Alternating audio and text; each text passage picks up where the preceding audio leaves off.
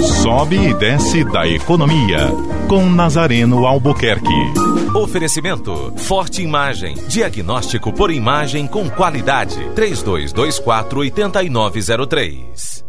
Bom dia, Luiz Viana. Bom dia, ouvintes. Queda no nível de emprego, a evolução no nível de atividade ainda muito é, bizonha. A sondagem da construção da Federação das Indústrias do Estado do Ceará apresentou ontem um relatório muito pessimista com relação ao desempenho do setor industrial, a despeito de termos tido um indicador melhor é, do mês de março desde 2014.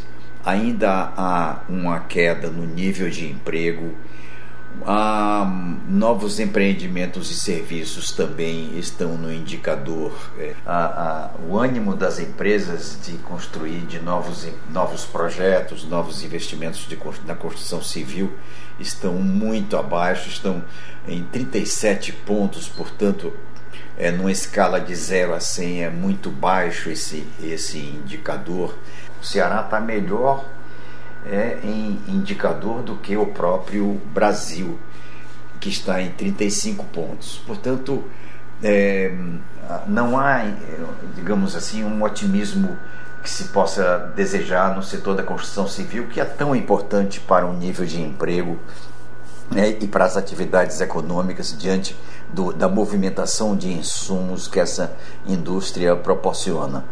É, cabe ressaltar aqui que é, a indústria, a despeito disso, o setor da construção civil é, espera poder é, recuperar um pouco o, o que perdeu no ano de 2017 mas há um ponto a considerar e que está no, no relatório de sondagem da Federação das Indústrias, né, é de que a inadimplência está muito alta no setor da construção civil, próximo de 40%. E isto é reflexo geral da economia, não é uma coisa é, local, é, nacional, é um reflexo de que? Da pouca disponibilidade de renda líquida na economia as pessoas, digamos que ganhavam, vamos aí colocar um nível de 5 mil reais em 2015, em 2018 foi extremamente onerada por uma série de preços administrados do governo,